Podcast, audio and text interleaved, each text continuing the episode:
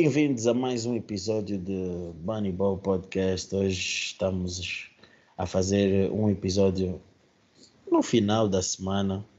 Uh, achamos bom, achamos que deveríamos fazer uh, esta edição para vocês.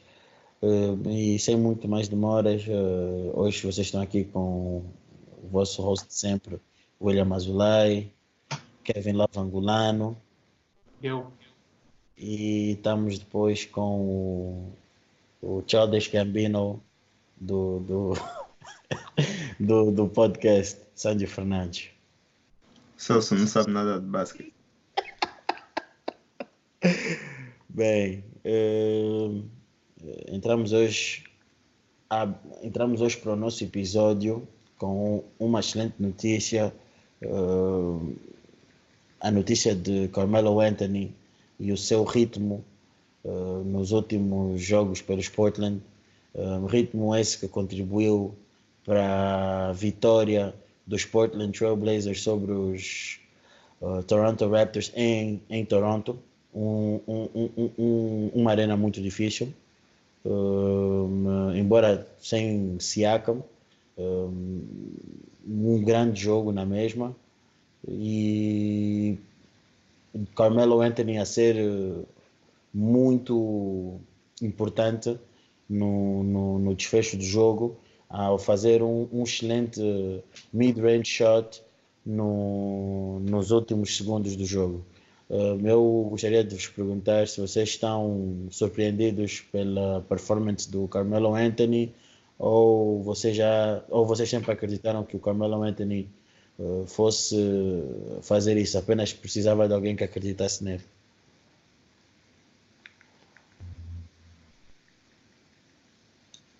Epá, eu, para ser sinceros, eu tinha um bocado as minhas dúvidas, porque, e ainda tenho, eu acho que o Carmelo Anthony pode funcionar bem na regular season, mas se nós olharmos bem para a carreira dele, uh, como ele tem sido, como tem sido o declínio dele, ele sempre foi um jogador muito bom ofensivamente e acho que essa é a parte do jogo que ele tem mantido mais.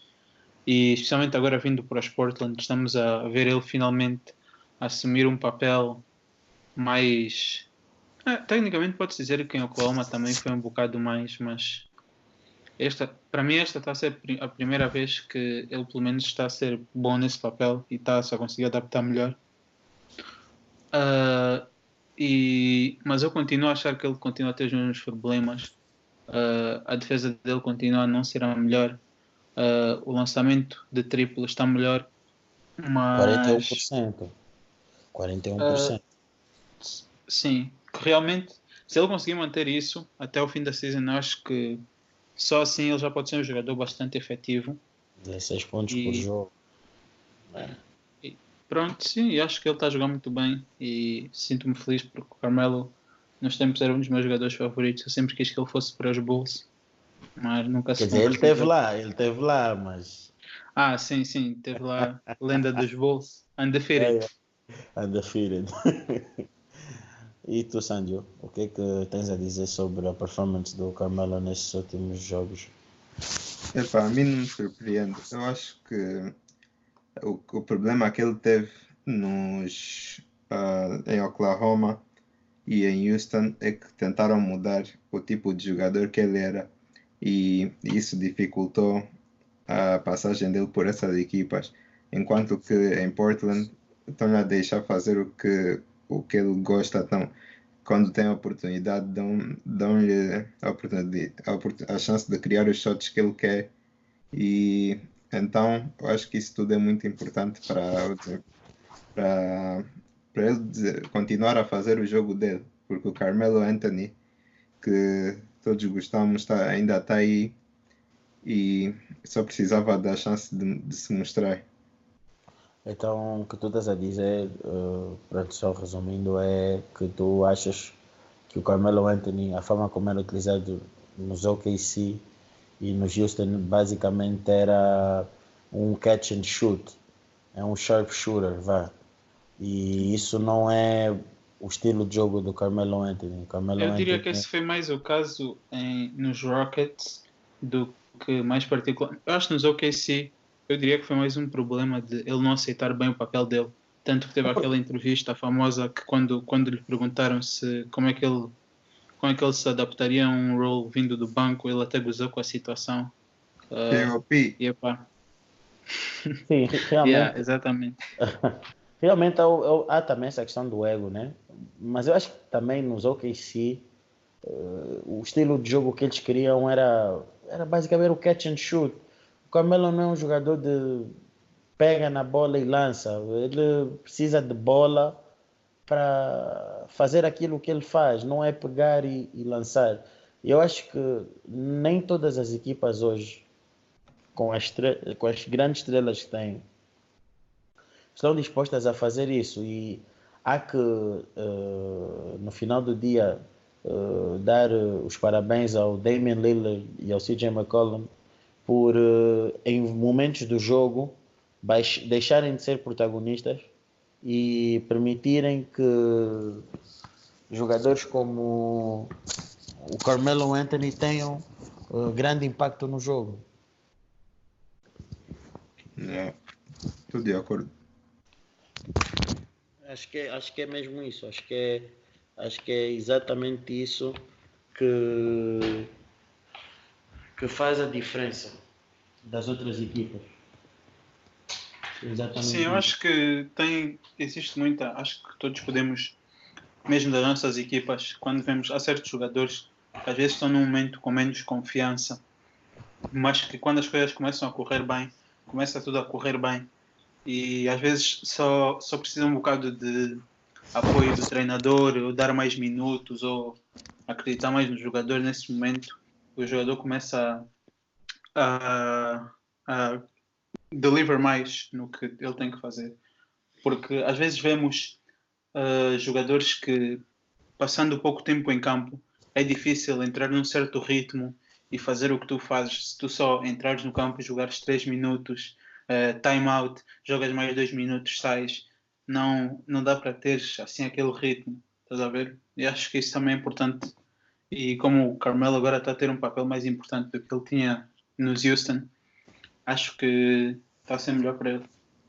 Enquanto ele conseguir ser humilde em aceitar sair do banco e os jogadores que estiverem em campo, as estrelas, souberem alimentar de formas a que ele possa contribuir para a equipa, mas ao mesmo tempo possa ganhar um ritmo, um bom ritmo de jogo, eu acho que os, os Portland só têm a ganhar. Porque desde que ele começou a entrar em ritmo, eles estão 10 de 12. Não é, não é uma um grande, não é uma grande estatística, mas nota-se que há uma ajuda ofensiva aí. Nós não estávamos à espera que o Carmelo fosse chegar e fosse resolver o problema defensivo dos Portland. Isso já sabíamos que não íamos encontrar. Nesse exato momento, nós estamos a ver uns Portland que estão a tentar cobrir a, a escassez de defesa que têm com excesso de buckets. Ou seja, ganha o jogo aquele que tiver melhor poderio ofensivo. Uns jogos vai funcionar, outros jogos não vai funcionar. Porque eu sinceramente acho que os Portland com, com Whiteside ali e com a falta de, do Nurkic não, não vão não vai dar não vai dar em nada ainda por cima mais com a lesão do do acho que era o Zach Collins se não estou em erro ah, uma equipa não, não, não, não tem não tem grande poderio defensivo. Mas sim, eu tô, estamos todos felizes pelo Melo. Espero que isso não seja uma despedida. Espero que ele continue. Espero que ele vá para os All-Star Games. Porque tem sido uma grande surpresa para, para, para a liga. É bom saber que o Father Time ainda não bateu neste, nesta, nesta grande figura que nós todos gostamos e muitos amamos. Bem, é de realçar é... que ele e o LeBron são os únicos jogadores do draft 2003 que ainda estão na liga. É. É. Yeah. E olha, será que eu ouvi em outros, em outros podcasts que de gozo a dizerem que atualmente o melhor jogador de 35 anos não é o LeBron, mas sim Carmelo Anthony. Se vocês concordam? Epá, I can say all that, mas Uh, he's up there. Ah, para 35 anos está a fazer, está a jogar extremamente bem. Yeah. Ah, agora, uh, passemos também para um outro indivíduo que tem brilhado bastante, uh, tem contribuído muito desde que começou a encontrar a palavra consistência no seu, no seu jogo.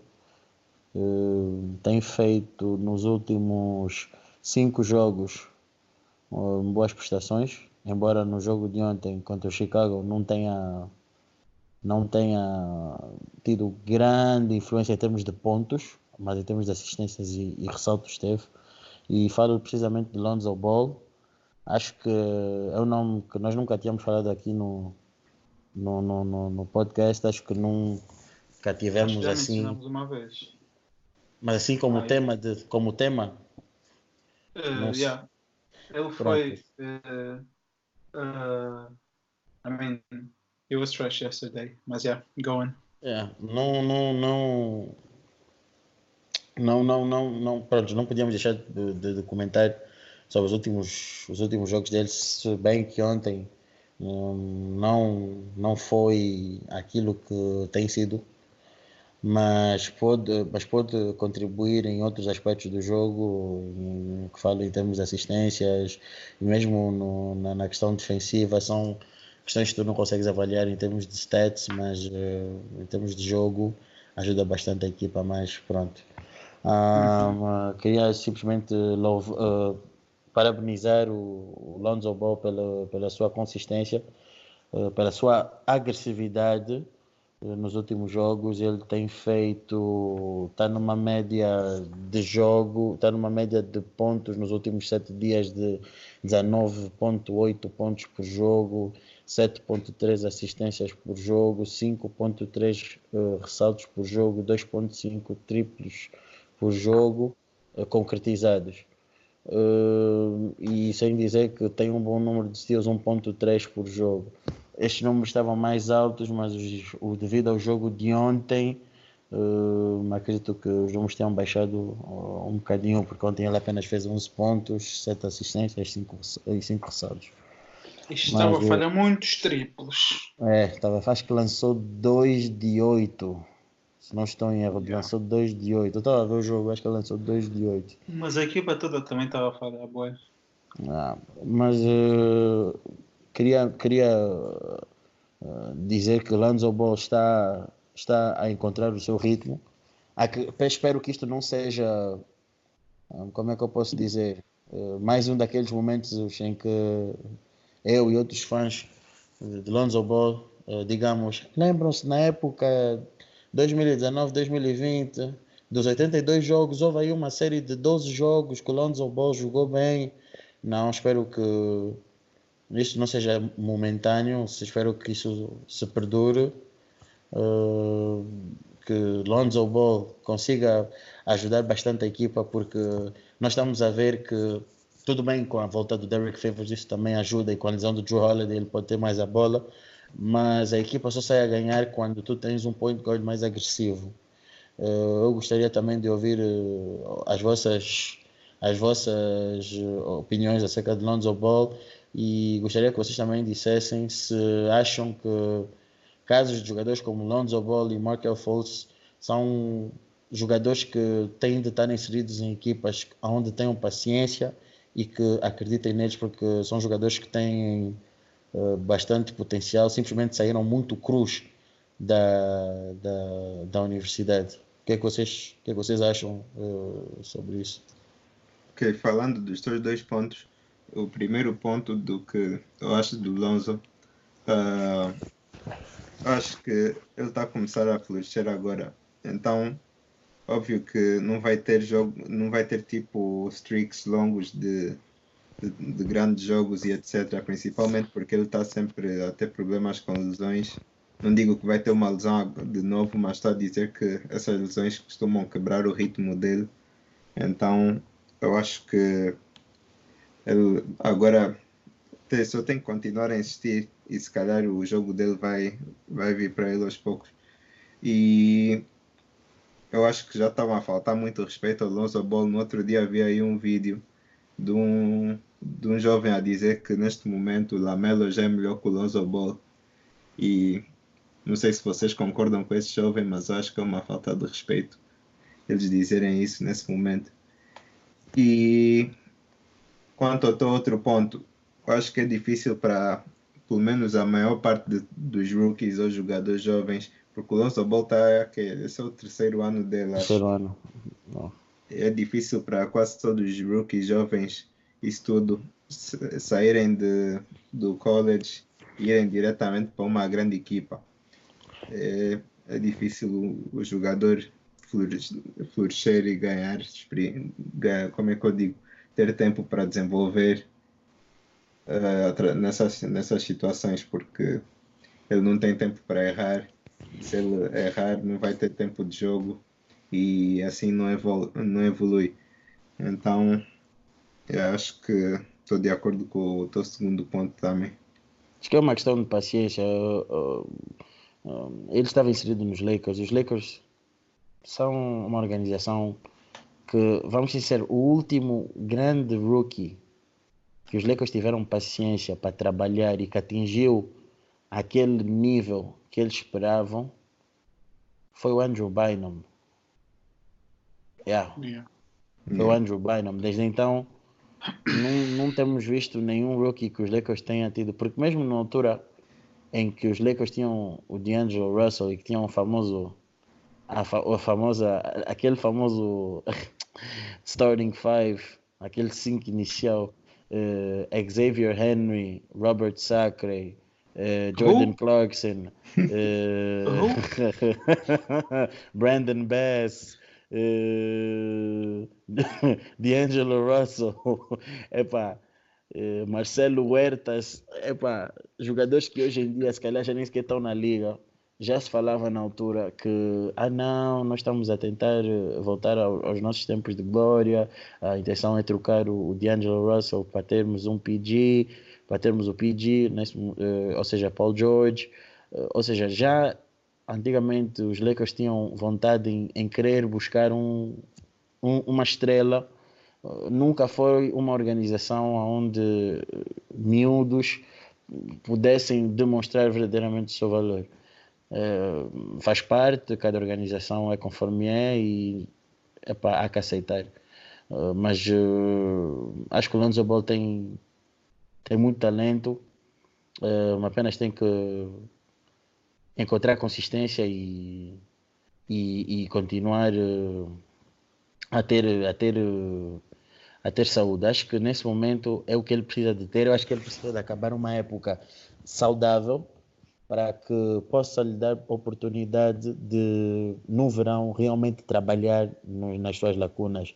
a finalização, os, os, os lançamentos livres, um, continuar a trabalhar ainda mais nos seus triplos. Então, acho que é um processo, porque eu acredito muito na regra uh, four years, uh, quatro anos, na regra dos quatro anos, ou seja, eu dou quatro anos até que um jogador atinja o seu potencial, uh, até o seu potencial, um, que, para que de, aí eu possa devidamente avaliá-lo. Acho que não é justo nós fazermos uma avaliação de um jogador nos seus dois primeiros anos. Há jogadores sim que têm um impacto inicial, Jamarant, Luka Doncic, Trey Young, entre outros. Mas há outros jogadores que levam mais tempo. Temos o caso do Brandon Ingram, que está no seu quarto ano e está a fazer uma excelente época. Uh, Afinal, parece que o Lucani também veio aqui hoje com a sua regra dos três anos. Uh, eu, eu, eu, eu, discordo um bocado com a regra dos três anos. Eu acho que se o jogador é bom, ele pelo menos vai te mostrar pequenos, pequenos flashes do, do que ele pode fazer ou que ele pode desenvolver o jogo dele. E acho também tu vendo como é que um jogador, o quanto é que ele trabalha no jogo dele. Por exemplo, tu vês o work ethic do, do Yannis quando ele entrou na liga, a maneira como uhum. ele transformou o corpo dele, e tu sabes que ele não vai parar de evoluir e que ele vai. Tu, eu, eu quando vi o Yannis a jogar pela primeira vez, uh, pronto, eu diria que se calhar no primeiro ano tive as minhas dúvidas, mas para aí no segundo ano eu já comecei a ver alguns flashes do que é que ele podia se tornar e o que é que, e o que, é que ia acontecer na carreira dele, estás a ver? Eu uhum. acho que tu dá para ver mais ou menos. Sim, é, é, é, são os, os, os tais flashes. Sim, os tais, os tais flashes, eu concordo plenamente. Uh, epá, jogadores mais tímidos, vamos dizer assim. Mas, tem, mas tens razão, tens razão. Isso aí entra um, um, um, um, um conjunto de, de fatores uh, importantes, mas que pronto, se ficarmos aqui a discutir todos esses fatores, não saímos daqui hoje. Agora, outra, outro assunto assim eh, também eh, achei interessante que está a ser muito marcante uh, ao longo desta semana é a lesão do, do AD contra, contra os Knicks. Uh, AD teve uma lesão nos glúteos, tem um sore butt, ou seja, tem um rabo durido. Dwight Howard Special. É, digamos que os Lakers e o próprio Anthony Davis, né, que é o mais importante no final disto tudo, teve muita sorte, uh, podia ter se lesionado muito mal pela forma como caiu, uh, e teve sorte que a perna não, não aterrou, a perna esquerda não aterrou uh, no, no chão antes, de, antes do corpo de forma e isso poderia causar-lhe uma lesão grave no, no, joelho, podia cair por cima do seu uh, do seu do, da sua mão e trazer lesões no, no, no, no seu pulso. Epá, teve sorte, teve sorte e acho que uh, os Lakers uh, esquivaram aí de uma, de uma bala muito perigosa. De qualquer das formas, eu acho que o mais correto é os Lakers não, os Lakers não apostarem no AD nesse, nessa, nesse jogo da manhã contra os Dallas Mavericks.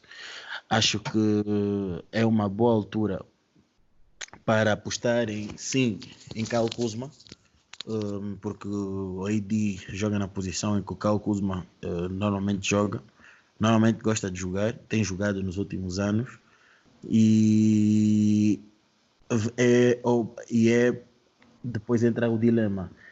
Cal Kuzma está a jogar para provar o seu valor aos Lakers ou Cal Kuzma está a jogar para poder ter valor e ser trocado pelos Lakers? O que é que vocês acham? Eu acho que ele está a mostrar o seu valor para as outras equipas, sinceramente, porque, como já podemos ver, uh, ele não se encaixa muito bem atualmente com, com, com os Lakers e com o LeBron e com o AD. Acho que corrijo-me se eu estou errado, mas o Kuzma não costuma estar tipo no fim dos jogos, no último quarto, os últimos três minutos. de uma maneira geral, de uma maneira geral, não depende muito. O Vogel, o Vogel nesse aspecto de, de finalização, ele depende muito com o jogador que está quente. Mas uhum. sim, eu posso dizer que não é, não é a escolha favorita, vá, não é? Sim. É a principal, vá, é mais correta. Eu acho que tendo, tendo o valor que o Kuzma tem e não estando, não fazendo parte da, da equipa que fecha o jogo normalmente, eu acho que se tu conseguires arranjar um jogador que possa possivelmente estar nessa tua equipa que fecha o jogo, ou que tenha qualidade para estar nessa tua equipa que fecha o jogo, acho que deves. Mas como já conversamos antes, a situação do contrato do Kuzma faz com que seja difícil trocar por ele, porque o salário dele é bastante baixo. E, e epá, basicamente terias que dar mais algum contrato dos Lakers. Acho que nesse momento acho, acho que os Lakers não queriam trocar o KCP porque está a jogar melhor, né? Acho que seria entre Quinn Cook, uh, não sei mais quem, e, e pá, não sei se, se alguma equipa estaria tão interessada assim Epá, não sei, sinceramente teria, teria que ver, vamos ver agora nos próximos dias os rumores que vão surgir. Uh, o principal rumor que eu tenho visto é com o Bogdanovich dos, dos Kings. Uhum. E eu acho que isso era uma boa trade para os Lakers. Uh, do lado dos Sacramento, epá, não sei, sinceramente, mas eu acho que ele é um bom jogador que pode seria, contribuir. Seria, seria uma boa, desculpa se interromper, seria uma boa trade para os Kings porque do, da troca que eu vi, eles que davam a pensar em pôr o, o Kyle Kuzma e o Avery Bradley pelo Bogdanovic. Hum. Epá, yeah. eu acho que O, ele é, o Bogdanovich é um bastante. Ele lança muito bem triplo. Acho que ele poderia jogar muito bem com o LeBron e com o AD, sendo um spot-up shooter. Uh, mesmo coming off the bench, tipo, ele tem habilidade de dribble, de run the offense quando o LeBron está no banco, ou mesmo, mesmo se não for ele, ele pode ser um secondary ball handler, dar a bola a Rondo, ser só um spot-up shooter. Em termos de defesa, não tenho bem se ele é assim tão bom, mas eu acho que neste momento os Lakers estão mais interessados em, em shooters, porque, porque eles já são uma equipa bastante boa defensivamente. Mas, yeah, é isso. Pá, eu, é aquilo que eu digo. Eu, eu acho que, que a troca é interessante, mas uh, teríamos que também ter a certeza que o Bogdanovic, porque o Bogdanovic nós sabemos que no final do dia vai crescer bem pago um, que o Bogdanovic no final da época também iria ter interesse em ficar nos Lakers, porque eu não estou a ver os Lakers a encontrar simplesmente uma solução para esta época e depois na próxima época não ter não ter alguém para para poder continuar a resolver esse problema. Um, acho que aí teria que haver uma conversa antecipada com, entre o jogador e, a, e o Drop Palenka e logo se via. Mas eu acho que o Kuzma, que o Kuzma ainda pode vir a ficar. Tudo vai depender uh, como é que ele vai, como é que ele vai uh, se mostrar nos jogos em que o AD não tiver. Porque assim, o Kuzma normalmente tem melhor rendimento, isto por acaso até fui investigar, quando o AD está no banco e ele joga com o LeBron. Porque eu não, eu antigamente isto Epá, Sandy, me perdoe, mas vou ter que mencionar o nome dele. Antigamente, quando o LeVar Ball dizia Ei. que o, que o Lonzo é que tinha feito é que, faz, é que tinha feito o Kuzma esses anos todos. Ah, eu, eu não, não ligava. Não ligava, não, não achava que aquilo que ele tivesse a dizer fazia sentido. Mas hoje que o Lonzo já não está, eu noto que ele tinha razão. O Kuzma é daquele tipo de jogador que necessita de um point guard que tenha as qualidades que um Lonzo ou que um LeBron tenha. Quando o LeBron está a pensar em alimentar os colegas com uma com um IQ de alta de alto nível, ou seja, tu pões o, um, um, um, um, um Kuzma com um PG moderno um jogador normal.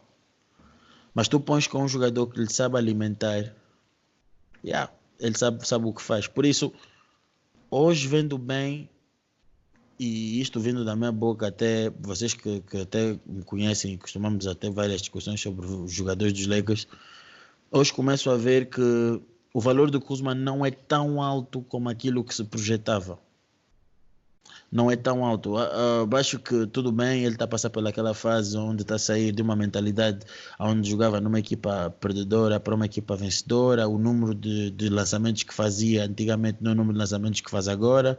Tem que ser mais eficiente, ou seja, tem que jogar para ganhar.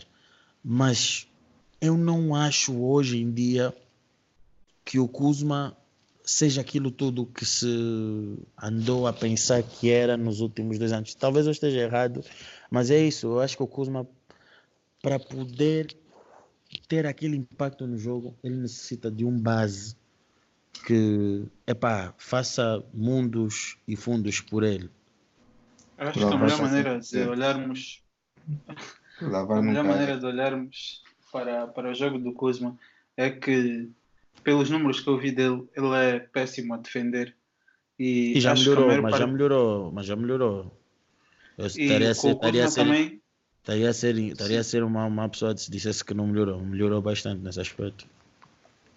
Uh, e tem aquela cena que ele não é forte o suficiente para defender, se calhar, alguns, alguns power forwards da liga, mas e ao mesmo tempo também não é rápido o suficiente para defender para defender eh, small forwards. Então ele está um bocado naquele limbo de posição que acontece uhum. com alguns jogadores e o valor dele vem, vem do, do output ofensivo dele. Então acho que quando, quando esse output ofensivo não está a sair, que realmente fica um bocado complicado veres o valor do Kuzma. Estás a ver? Mas eu acho que ele está a passar essa má fase também, porque, uh, porque não está no melhor, no melhor environment, uh, com a melhor. Tu vês que muitos jogadores às vezes basta uma, uma mudança de clima, de, de equipa, de sistema, Mentalidade, eles começam a jogar. Sim, Uhum. começam a jogar muito melhor.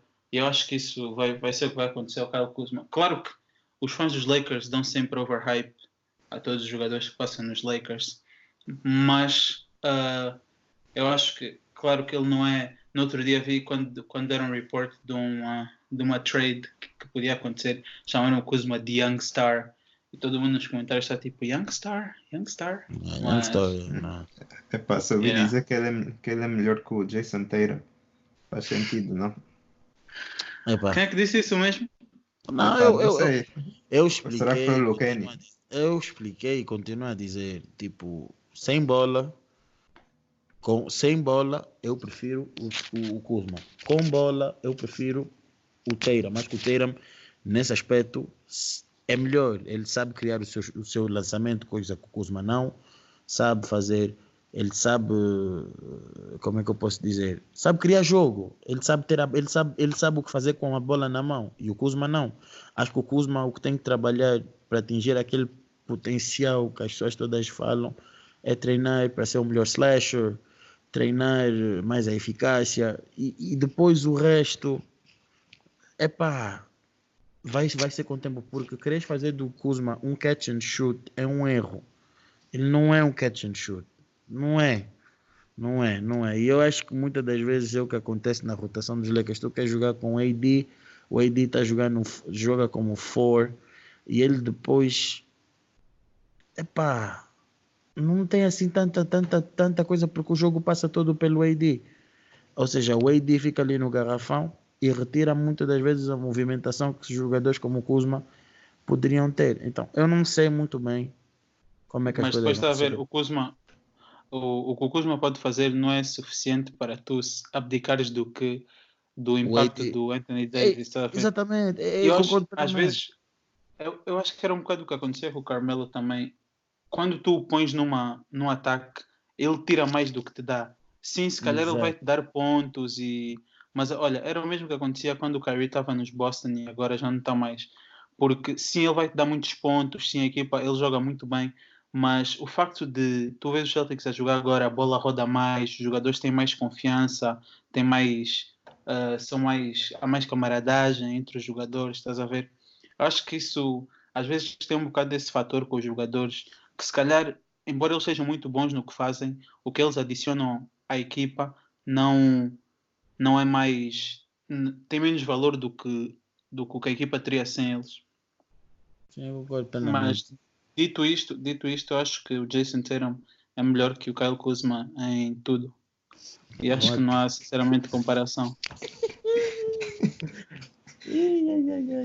E é com esta, é com esta que nós passamos rapidamente para o nosso intervalo e nós já voltamos para discutirmos outras pequenas questões e voltamos dentro de instantes. Fomos.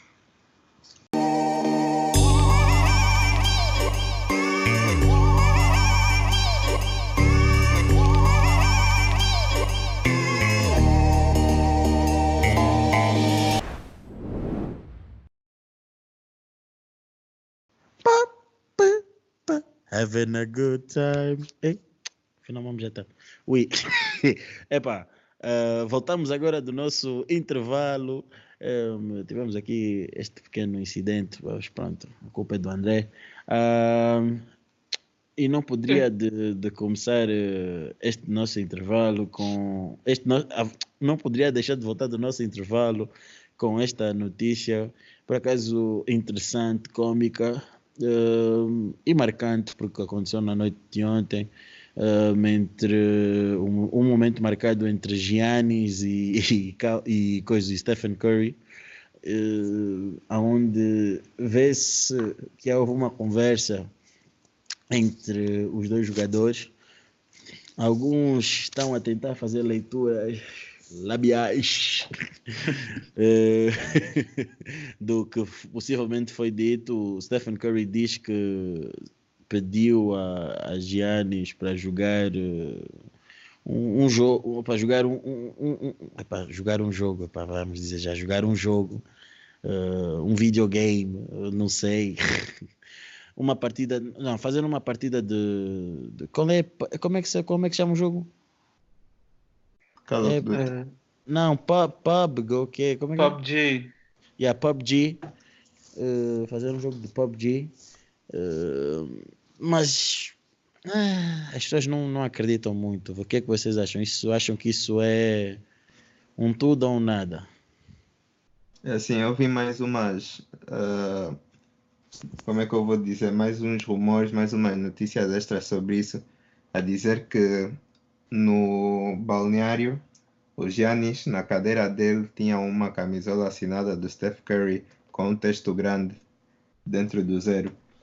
Uh, Ainda não é possível tirar fotos dentro do balneário, a mídia não é permitida, mas é assim, a pessoa que escreveu isso está verificada e isso está verificada quer dizer que é verdade.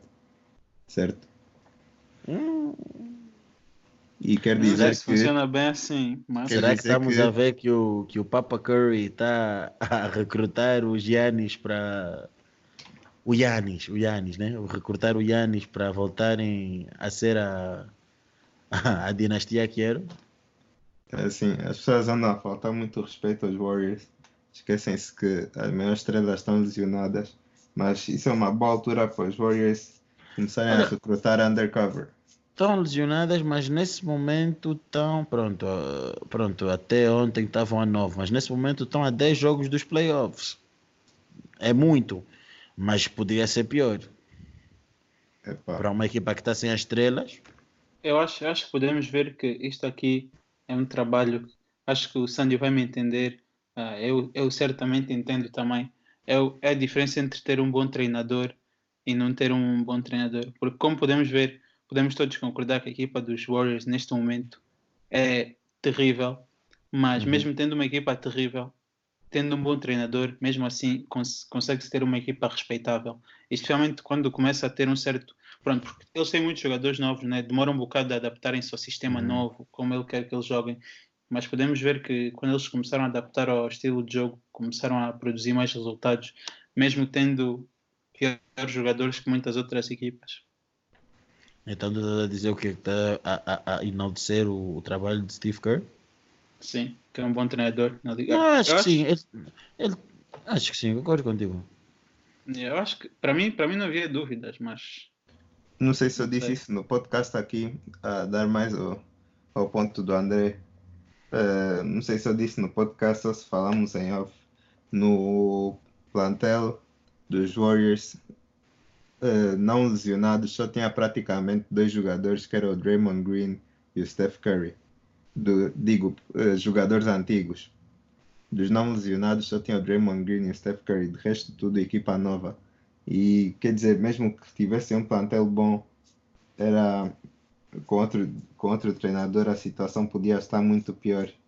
Porque se metessem o fiz dele aí, ele nunca ia descobrir. Iam ter aí tipo cinco vitórias até hoje. Ok, ok, faz sentido.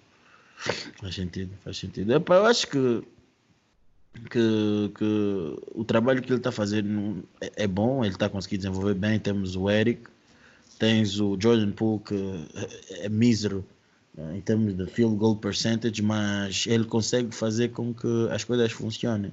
Eu acho que, pronto, Steve Kerr este ano foi testado uh, e com um pouco está a saber trabalhar. Acho que os Warriors ainda têm, muito, têm uma palavra a dar. Acho que tem uma palavra, acho que ainda tem uma palavra. Só não nesta e, temporada. Só não nesta temporada. Eu acho que os Warriors vão se organizar extremamente bem para a próxima temporada. Uh, muito cuidado, porque eles, estão, eles são bem geridos, eles têm uma boa organização, tem gente que sabe trabalhar, gente que aprendeu a trabalhar muito bem com Jerry West e que a qualquer momento podem fazer um, um, um, uma troca, um movimento que possa voltar a, a causar problemas. E é justamente com esse movimento, este estalar de dedos, que eu vou passar para uma outra, um outro tópico que eu acho interessante uh, relativamente aos Warriors. Uh, nós temos visto que os Warriors uh, têm tido problemas defensivos. Nós também temos visto que os Warriors, se calhar, precisam de um bocadinho de tamanho e nós estamos todos a questionar ah, como é que o D'Angelo Russell vai funcionar quando o, o, o, o Clay Thompson voltar. O D'Angelo Russell, obviamente, é baixo demais para jogar como um forward e eu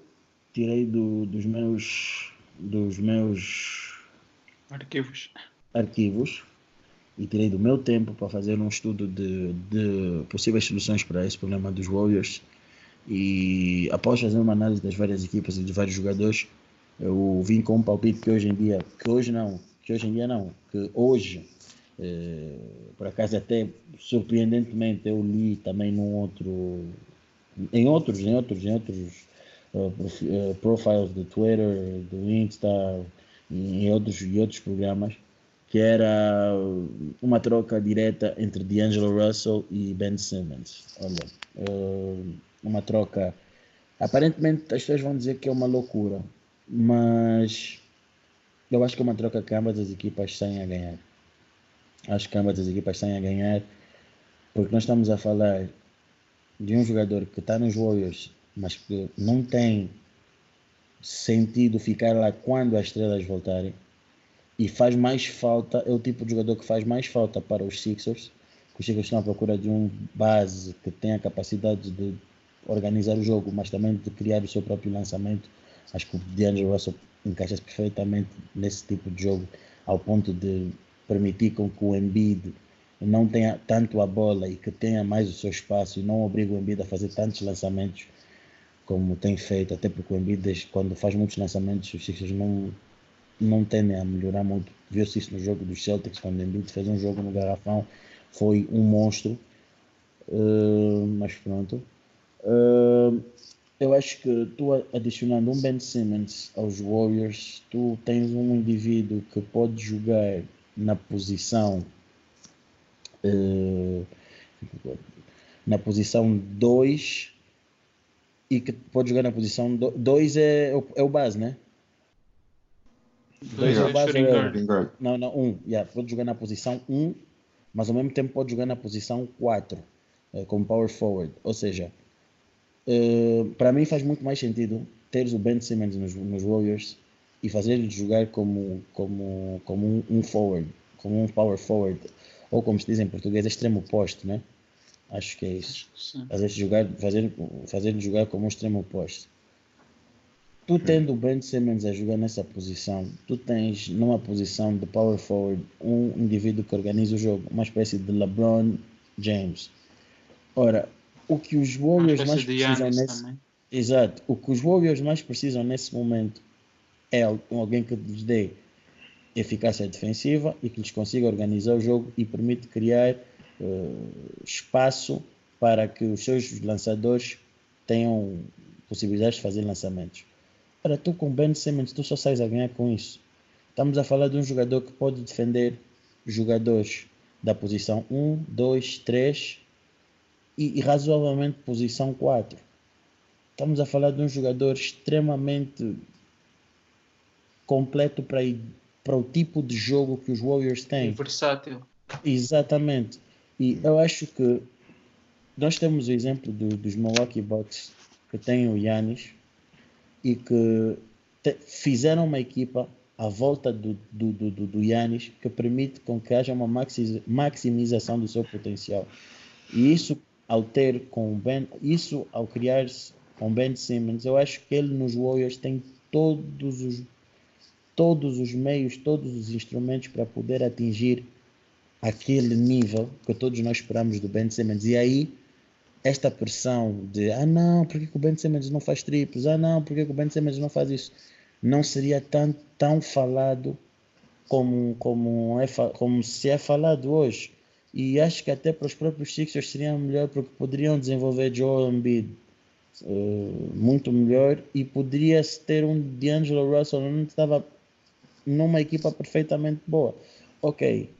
E eu, agora gostaria de vos perguntar o que é que vocês acham. Uh, pronto, essa é a minha opinião, mas o que é que vocês acham dessa troca? É assim, eu estou pronto a começar a guerra aqui e a dizer algo muito controverso, Mas antes de eu dizer algo muito controverso, quero me explicar. Que é que, apesar de eu gostar do jogo do Ben Simmons e isso tudo, eu acho que ele é um jogador muito estranho e é complicado. Eu não consigo, geralmente, ver nenhuma equipa que precisa do Ben Simmons. Literalmente, que precisa do Ben Simmons, eu não consigo ver nenhuma equipa. Se calhar, no máximo, é uma equipa que não tiver estrela. Tipo, epá, sei lá, os Knicks, tá bom. Se, se for uma equipa que não tiver estrela, ainda aceito, mas uma outra equipa que já tem estrelas, eu não consigo meter lá o Ben Simmons e dizer, yeah, esse, esse é, mesmo, é mesmo isso que essa equipa está a precisar. E agora eu vou dizer algo muito controverso. Por que, que eu preciso do Ben Simmons para fazer essas coisas todas? Tu acabaste de dizer, lembra de tudo o que tu disseste. Uhum. Se eu já tenho um Draymond Green que faz exatamente a mesma coisa e ainda lança triplos de vez em quando. Mas o Draymond Green não organiza o jogo tão não bem. Não organiza o jogo como? O, o Draymond Green está é aí é porque ele organiza o jogo, ele tá average quase 10 assists. Tá bem, mas não é tão eficiente, tipo, em termos de Eu tipo, acho- turnovers como um Ben Simmons, estás a ver? A diferença, a diferença principal entre é que o Draymond Green, especialmente agora que ele está a ficar mais velho, antes, antes eh, tu vias, agora vês mais nos playoffs só, aque- aqueles momentos em que o Draymond Green agarra a bola e faz um fast break, bué rápido, coast to coast, mas tu começas a ver menos e menos disso, eu acho que isso tem a ver também com a idade dele. Eu acho que quando o Ben Simmons nos Warriors, ele ia ter muita chance de aprender com, com, com o Draymond Green, que eu acho que é um dos melhores jogadores undersized que nós vimos nos últimos tempos. É muito bom defensivamente. Uh, e eu acho que o Ben Simmons é um jogador inteligente que pode beneficiar muito dos esquemas e pode aprender muito também com o Steve Kerr. Porque tu vês, tu vês jogadores como o Kevin Looney, que sinceramente o Kevin Looney não é assim especialmente bom em nada, mas ele já está muito, muito bem integrado com o sistema dos Warriors, já sabe onde tem que fazer screens, onde tem que cut the basket, onde tem que fazer esse tipo de coisas. Eu acho que quando o Ben Simmons nesse, nesse lugar dele, tu adicionas ainda mais, por exemplo, o Kevin Looney vai, vai te fazer que ganhar ressaltos e defende um bocado a paint. Acho que podes pôr o Ben Simmons nesse papel dele e também podes ter bastante sucesso porque o Ben Simmons adiciona mais à tua equipa do que e, e acho que especialmente dando- dá-te mais uma, uma threat de fast break e imagina só o Ben Simmons a fazer back screens para o, para o Curry para o Clay É isso, eu, acho que a equipa, eu acho que a equipa no papel, tu pões um, um, um, um, um, um Ben Simmons na 4, o Curry, Curry, eh, Thompson na 2, Curry na 1. Mano, tu tens uma equipa. Imagina, O- o imagina Curry e que o fazes out tipo os tão- Bucks Ok, ok, eu estou a perceber o que vocês querem dizer. O, o Thompson Mas- e o Curry estão tão, tão, tão, tão, tão no céu. O que vocês não estão a ouvir é que eu não consigo, eu não consigo meter o Ben Simmons e o Draymond Green no mesmo campo, porque eles são exatamente o mesmo Pô, jogador. isso aí depois seria um Outros- problema. Isso aí seria um- uma outra questão. E eu acho que concordo contigo. Que eu acho que os Warriors, se fossem buscar o Ben Simmons, eles iriam despachar o Draymond Green. Eu não acho que o Draymond que Green vai ser um jogador que vai terminar nos Warriors. As pessoas ficam a duvidar, as pessoas duvidam que eu- quando eu digo isso. O Draymond Green apenas recebeu um thank you contract, mas esse thank you contract não significa que ele vai ser cumprido todo, no, todo ele nos Warriors. Eu não acho que o Epá, Draymond Green Hum, Tenho que discordar.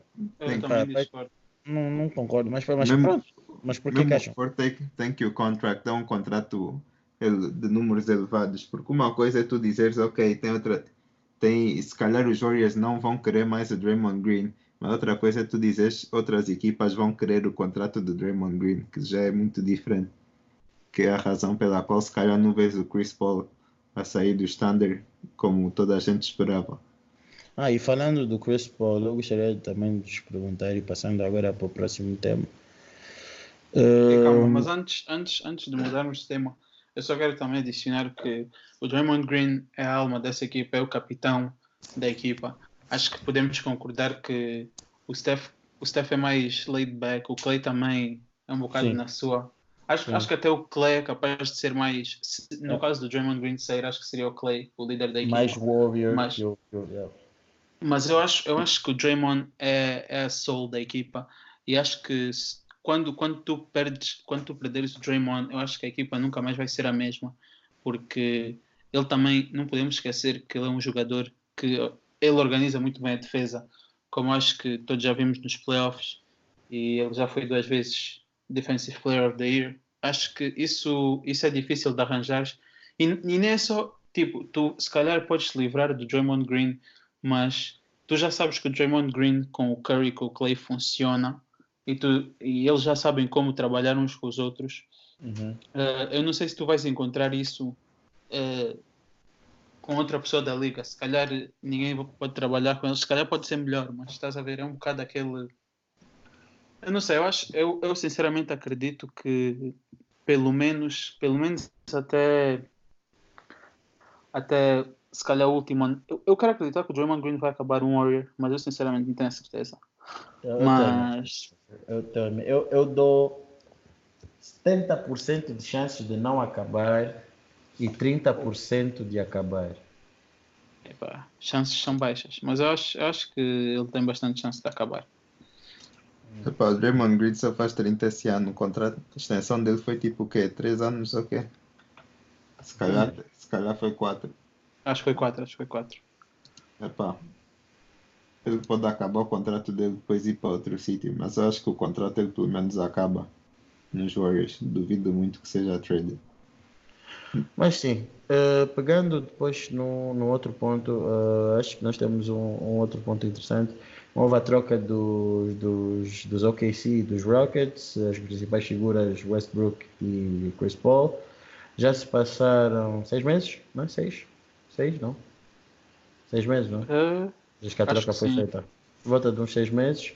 E eu queria vos perguntar: quem é que vocês acham que saiu a ganhar com a troca? Uh, eu acho que quem saiu a ganhar, sinceramente, foram. Tipo, é complicado, sim. Long term, se calhar os, os OKC saíram a ganhar. Se calhar não, muito provavelmente os OKC saíram a ganhar long term. Mas eu acho que right now e para o que os Rockets querem, acho que foi a melhor trade para eles. Porque não acho. acho que nós já eu acho que nós já tínhamos visto que o Chris Paul com o James Harden uh, não estava a funcionar e acho que eles já, já tinham alguns e está problemas. Está a funcionar com o Westbrook? Uh, acho que não podemos julgar ainda. Eu quando digo que não está a funcionar, eu quero dizer nos playoffs. É assim, eu vou te dizer uma coisa. Para mim, vai chegar nos playoffs, as equipas todas vão defender o Harden. O Harden vai ser obrigado a lançar a bola para o coisa, para o Westbrook. Westbrook, como está a lançar 23% da linha de triplo, não vai estar a fazer nada. Ou seja, eles retiraram um closer, que era o Chris Paul, um jogador extremamente bom, versátil, com extremamente uh, inteligência, com uma inteligência avançada, uh, para pôr um jogador que, é, que já não tem o, o atleticismo que tinha e que, em termos de eficácia, é tudo menos eficiente. Uh, acho que os, os, os, Rockets vão ter um grande problema nos playoffs, que é o trabalho da equipa adversária vai ser mais fácil, vai ser defender o máximo possível o Harden e deixar com que o coisa. Ok, poderá haver jogos que o, que o, que o, que o, que o Westbrook possa vir a estar quente, mas se formos a ver, eu não acredito que os resultados deste ano em termos de playoffs dos Rockets será muito diferente ou até melhor que quando tinham o CP3. Agora, equipa que eu acho que, conforme está nos playoffs, e até acho que se calharem com os Rockets, vai ser uma série bastante uh, interessante, uh, são mesmo os OKC. Eu acho que os OKC têm uma equipa, porque o grupo, o grupo é o mesmo, simplesmente tiraram o Westbrook e puseram o, o, o, um jogador que tem uma grande não, experiência. Não pode, não, não pode dizer que o grupo é o mesmo. O grupo não, é o mesmo. Tiraram, tiraram, tiraram, tiraram Westbrook, tiraram, tiraram toda a gente. E o Jeremy Grant. Ah, tá bom, tirando o Mama do Diallo, né? O Mama do Diallo ainda está. A única pessoa que ficou foi o Steve. Não, não, não, Diallo ainda está. Diallo, Diallo, ainda está. Não, desculpa, não. O grupo Diallo não, é, não, grupo, não, o grupo é diferente. Não, não, mas o grupo é diferente, mas é bom. Desculpa, o grupo é sim, diferente, não, mas é não, bom. Eu não estou a dizer, eu não estou a dizer é, que é, é mau, só estou a dizer que é bastante diferente do ano sim, passado. Sim, peço desculpa, eu por acaso não, não por momento eu esqueci-me. Obrigado pelo, pelo, obrigado pelo corrujo. Uh, yeah, e eu não acho que numa série de sete jogos os Rockets passem os OKC. Hum. Posso estar errado, mas ou não Eu acho, que que está aquela, errado. eu, acho eu acho que aquela equipa ganha os OKC, ou ganha os Rockets. Conhecendo, conhecendo, conhecendo eu o, o, o, o Harden, como é nos playoffs, e o tipo de jogo que o, que o, que o, que o Westbrook tem nos playoffs, eu não eu não estou a ver grande coisa ali. Eu acho, eu acho que nos playoffs importa bastante quem é o teu melhor jogador. E eu acho que teres o Chris Paul como teu melhor jogador na equipa não acho que seja suficiente para, para passares a first round. Mas tu jogas com uma equipa contra os Rockets onde a palavra defesa é inexistente, o poderio Hum. ofensivo, o poderio ofensivo do, do, do, do- dos, dos OKC pode ajudar. Eu não diria que é inexistente. Eu acho que eles são uma boa equipa defensiva até. Mas, claro, não é, não é o foco deles. Mas, eh, sinceramente, eu acho, não acho que os, os OKC consigam ganhar os Rockets nos playoffs. Não vejo o OKC a Fica. ninguém. Fica um tema de É. discussão, façam aí, comentem quem vocês acham que, vai, que numa série de sete jogos eh, iria, iria ganhar OKC ou, ou os Houston Rockets. Agora, um tema muito rápido, antes de passar para um mais interessante. É, o que, é que vocês acham que o desfecho dessa novela Kevin Love e Cavs vai, vai acabar? Como é, como é que acham que como é, como é que acham que esse como é que acham que essa novela vai acabar? Pá, Kevin Love, não estou a ver muito interesse de outras equipas em ir buscar o Kevin Love. Pelo que eu, ve- eu vi, aliás, por acaso até nem vi mesmo, nenhuma, nenhum rumor de para onde é que ele podia ir ou, ou equipas que se calhar podiam precisar dele. Não estou a ver mesmo nada do Kevin Love. A única coisa que eu vejo é ele a ficar chateado um jo num jogo, depois ficar chateado de novo no outro jogo. E agora, recentemente, o treinador chamou eh, os membros da equipa de arruaceiros e as coisas só estão as coisas só estão a piorar. Então, Acho que eu, eu li um report hoje que ele veio pedir desculpa, teve um pedido de desculpas emocional aos jogadores. Realmente, acho que isso não se diz, mas é, continua. Ele queria dizer slugs, tipo, pelo que eu ouvi dizer, e não thugs. epá, Não É. sei se acredito. eu também não acredito, mas não estou a ver muito, Para quem- muito interesse quem- no Kevin Love. Para quem não, não sabe, e se por acaso utilizamos o termo em inglês, slugs eh, significam 10 mas Yeah. Kevin Love ou fica nos Cavs ou vai para os Knicks. Knicks porquê? porque, Only the Knicks, que- only the Knicks para aceitarem esse tipo de contrato. Sério mesmo. Ah, Only sim. the Knicks. O Kevin Love é um que bom se- jogador. Sim, Sim. Mas, mas injury prone. mas um jogador injury prone e com um contrato. Sim, eu acho, eu acho que ele 36, teria que ir para uma 39 equipa a competir. Uma equipa que acha que o Kevin Love iria adicionar algo que bem, podia ajudá-los a competir. Tá bem, mas uma equipa que queira competir não vai dar os seus assets para um jogador como o Kevin Love que já está nos seus 30, injury prone e tem um contrato que tem. E eu não estou a ver o Kevin Love a dizer: Oh, vou deixar, vou fazer buyout, vou desistir desse contrato. tu Tipo, eu não podes- estou a ver dizer o mesmo. Nuggets. Podias dizer o mesmo no ano passado do, do Marc Gasol, um jogador mais velho com... Será que o contrato do Marc Gasol é assim tão complicado como o do Kevin Love? Eu acho que Kevin ainda Love era pior. receber 36 no próximo ano, 39 no outro, Kevin Love e 40 no outro. Ou seja, é muito dinheiro que ele vai receber. Tu vais estar a pagar um balúrdio para um jogador que é injury prone. Eu não estou a tirar qualidade, mas é muito risco para a idade do jogador que tem, estás a ver? Pá, e será que ele, para, tipo, imagina, vai para uma equipa que ele não quer, será que eh, ele não vai ter os mesmos problemas de balneário? Será que ele vai, pá, não sei, será que para uma equipa tipo os Denver, que se calhar poderiam precisar de um jogador desses, compensa tu, tipo, estás a abdicar de um jogador que encaixa perfeitamente na tua rotação, gosta de estar na tua equipa, para um jogador que, tipo, ah, tu não sabes se, se, se vai querer estar lá, se, se vai realmente acrescentar alguma coisa, se vai passar mais tempo na, na multi-perfil ou não. Epá, é complicado. Acho que. Eu acho que se tu estás a tentar competir pelo título, tens que correr esses riscos. Como, como vimos no ano passado, os Toronto Raptors correram risco com o Kawhi, correram risco com o Marc Gasol. os Sixers também correram risco com o Jimmy Butler e com o Tobias Harris. Epá, às vezes funciona, às vezes não funciona, mas se tu queres mesmo competir, eu acho que tens que, tens que tomar essas decisões. Epá, claro que não é fácil, né? mas E se fosse é fácil todos faziam. Mas vai pegando nessa tua, nessa tua última frase, dessa parte onde tu dizes da competição. Tu achas que os Atlanta Hawks agora, hum, se fossem para realizar o desejo de Trae Young em ter ajuda, seria, hum, como é que eu posso dizer, hum, benéfico para a equipa hum, arranjarem um pacote de trade para Drummond ou seria melhor para eles esperarem acabar a temporada e depois ir atrás do Drummond? Sem sombra de dúvidas, esperar a free agency. É que eu acho que não faz sentido tu estares a trade para o Drummond agora quando ele vai ser free agent no fim do ano e estares a, a dar assets para. Diz. Porque eu estava a dizer isso porque o Drummond ainda tem um player option, tem um player year, player option, tipo de ano. É, tipo, ele tem um one year, mas é player option. Se tu conseguisses, tipo, como é que eu posso dizer, ah, convencer-lhe a ficar naquele ano, as- Eu, eh, a- eu acho que a única maneira que tu consegues convencer o Drummond a aceitar essa player option é se tu garantires. Acho que foi a mesma coisa que fizeram com o Chris Paul. Tens que garantir que vais, que vais dar o contrato que ele quer depois.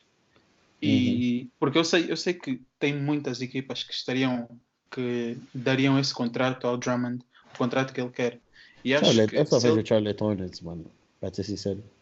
Só vejo eu os vejo Hornets vejo os. Hawks, vejo os Pelicans também podem dar se quiserem. Será que Ah. compensa dar tanto dinheiro ao ponto de tu, tipo, ficares atado em termos de cap space à volta de um center que hoje em dia, epá, ok, ele é uma máquina de ressaltos, verdade seja dita, mas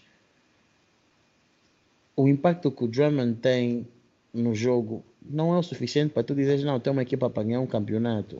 E, e- e não é Eu ofender o acho se o jogador. puseres- eu acho que se o puseres na, na situação certa, eu acho que ele pode ter um impacto muito maior. Acho que simplesmente, se tu olhares bem, os Pistons nunca tiveram uma boa equipa desde que ele lá está. Eu acho Sim. que nós nunca podemos ver o potencial verdadeiro dele, porque, epá, são os Pistons. Eu gostava muito de ver ele noutra situação, porque eu acho que ele tem potencial para ser, eh, para ter um grande impacto, Então, mas então sair dos Pistons para ir para os Hornets não está a fazer nada. O puto mais velho não está a fazer nada. realmente devo admitir que eu preferia que ele fosse para os Hawks, mas, yeah. Porque os, os, os Hornets, apesar de os Hornets, apesar de ter o Devontae Graham e o PJ Washington, ele vai estar num ambiente onde ele está com uma equipa onde fazem constantemente triplos. O Devontae Graham deve fazer 11 triplos, deve tentar fazer 11 triplos, 11 triplos por jogo. E epá, ok, podiam, podem dizer, ah não, ele é uma máquina de ressaltos, pode influenciar, mas que adianta tu teres um big só para isso, estás a ver? É- Estás a pagar um monte de dinheiro para não teres, para não jogares muito para ele, estás a ver? Então Beggars não, can't be choosers. Não sei. Acho, acho que os, os não estão na posição de querer escolher quem é que. Acho que eles têm uma chance com, com, o, com a revelação do Devontae Graham, com, acho que o Terry Rozier também anda a jogar bem. Eu acho que ele- esses dois bases, surpreendentemente, estão bem um para o outro, porque eu acho que o Terry Rozier é um base que é mais shooting guard. Acho que o problema é, é mais defesa. Mas se vês bem, quem é que é o posto deles agora? É o Cody Zeller, né? O Cody Zoller. Epá, ele não é, não é o pior, mas Ah, essa equipa, é. se, calhar, se calhar com, mais, com mais uns wings, com o desenvolvimento do PJ Washington e do Miles Bridges, epá, sabes, até, até os Hornets não estão numa situação tão má como eu pensava que eles estavam no início da época, sinceramente. E acho que com o Drummond, se, se tu olhares para as peças que eles têm agora, o Graham, o Terry Rozier, PJ Washington, uh, Miles, Miles Bridges, até, até não só assim tão mal. E acho que com o Drummond lá, pode ser que tu. Uh, epá, pode ser que a organização acredite no desenvolvimento desses jogadores e que eles possam vir a, a lutar por, pelos playoffs, pelo título, eventualmente. Ah, não, não. I don't know. Hum. What I do know, é eu- what I do know e o que eu queria saber Epá, tem-se ouvido muito uh, uh, de uma novela. Eu por acaso queria, porque eu sei que o Sandy está acompanhando bem essa história. Um, tem-se ouvido muitos zum dessa possível novela de verão de descontentamento de mais uma grande estrela da NBA, uh, que é o Carl Anthony Towns. A mão dele diz, não publicamente, mas pessoas dentro da, da, da, indústria, da mídia, um, já vem escrevendo, já vem dando sinais que ele está descontente, que quer sair, quer competir. Come to Chicago. E há uma grande possibilidade deste verão estarmos a viver a novela que se tem vivido nos últimos anos de outras estrelas com vontade de querer sair, de Carl Anthony Towns agora.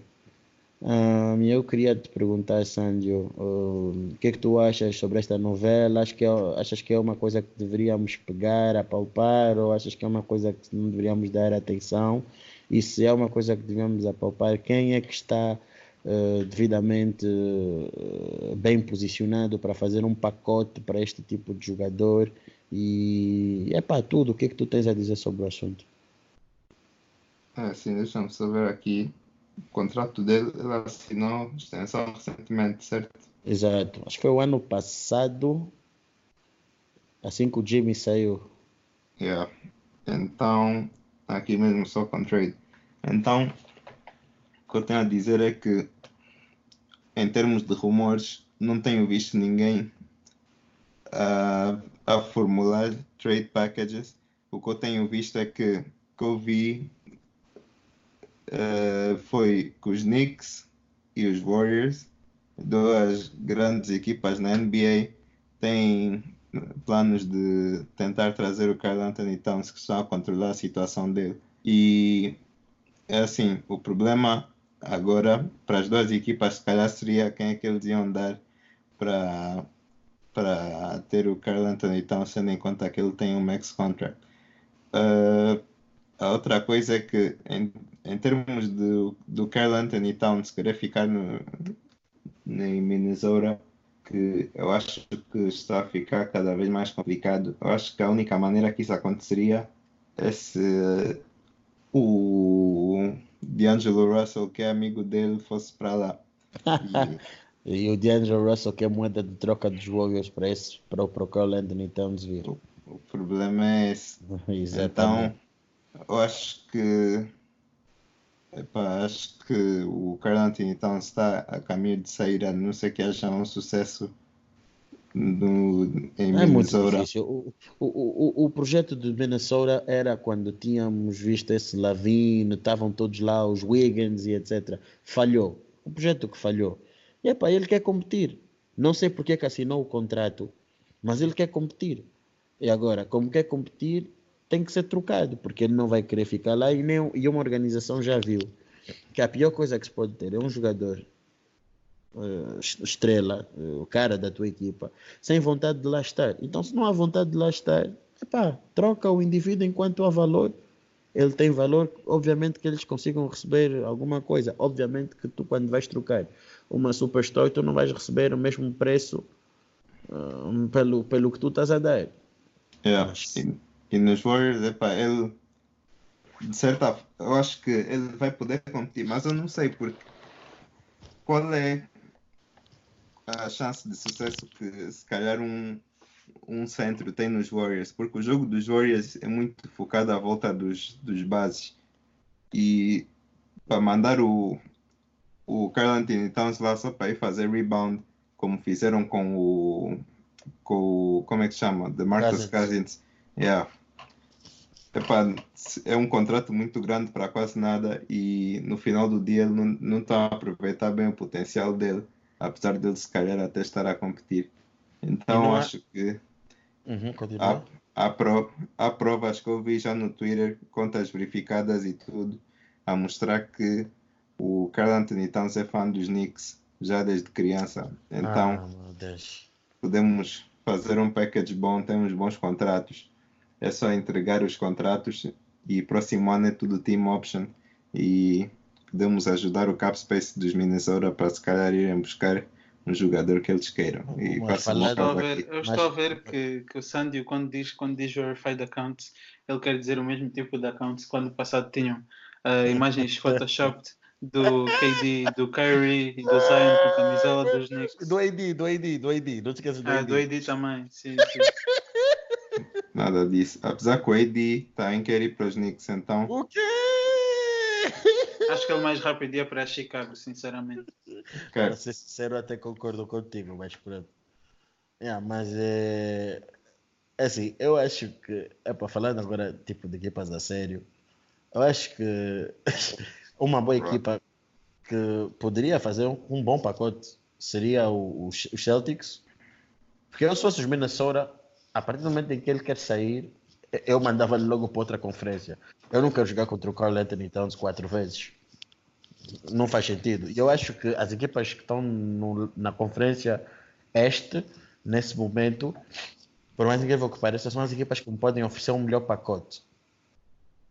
Yeah, acho que são as equipas que podem oferecer um melhor pacote. Acho que ele inserido nos Celtics funcionaria muito bem. Acho que os Celtics poderiam fazer um bom pacote para ele. Acho que ele também inserido, epá, mas eu aí não acredito muito. Acho que os Hawks também poderiam ir atrás dele.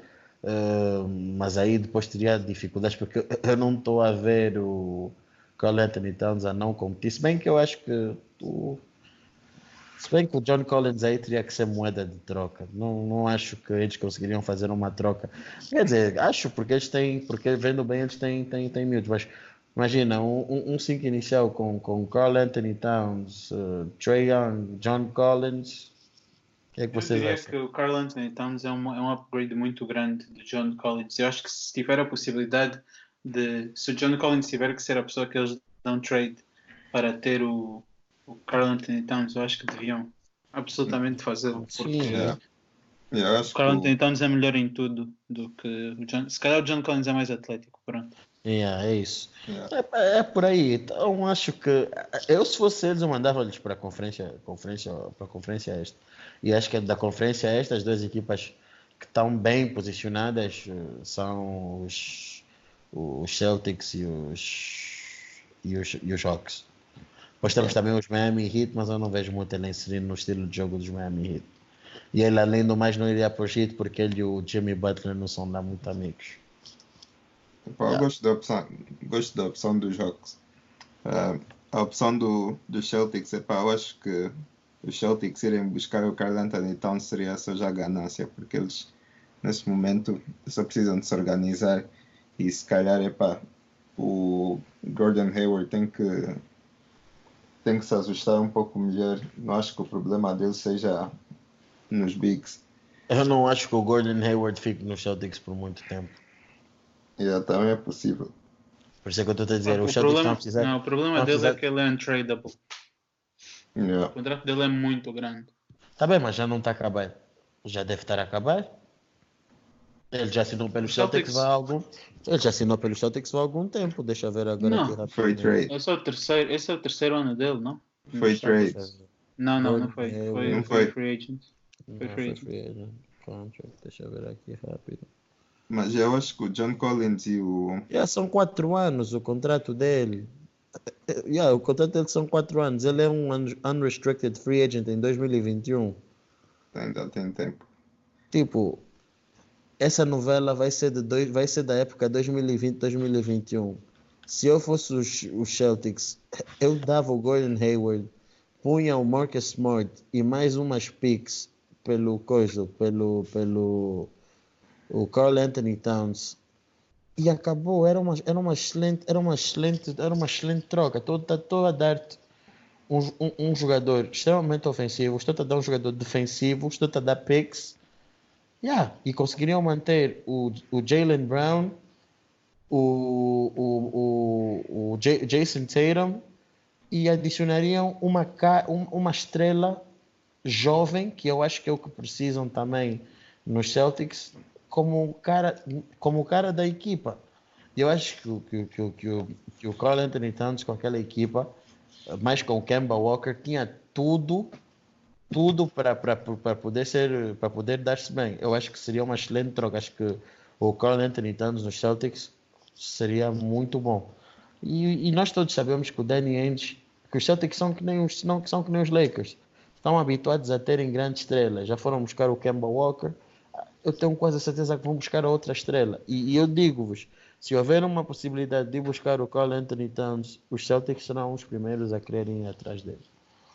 Porque eu tenho quase a certeza que os, que, que os Minnesota Timberwolves não vão querer trocar um indivíduo para uma equipa do Oeste. Eles não vão querer jogar quatro vezes contra o Kite. Não vão. Por isso eu, Fair enough.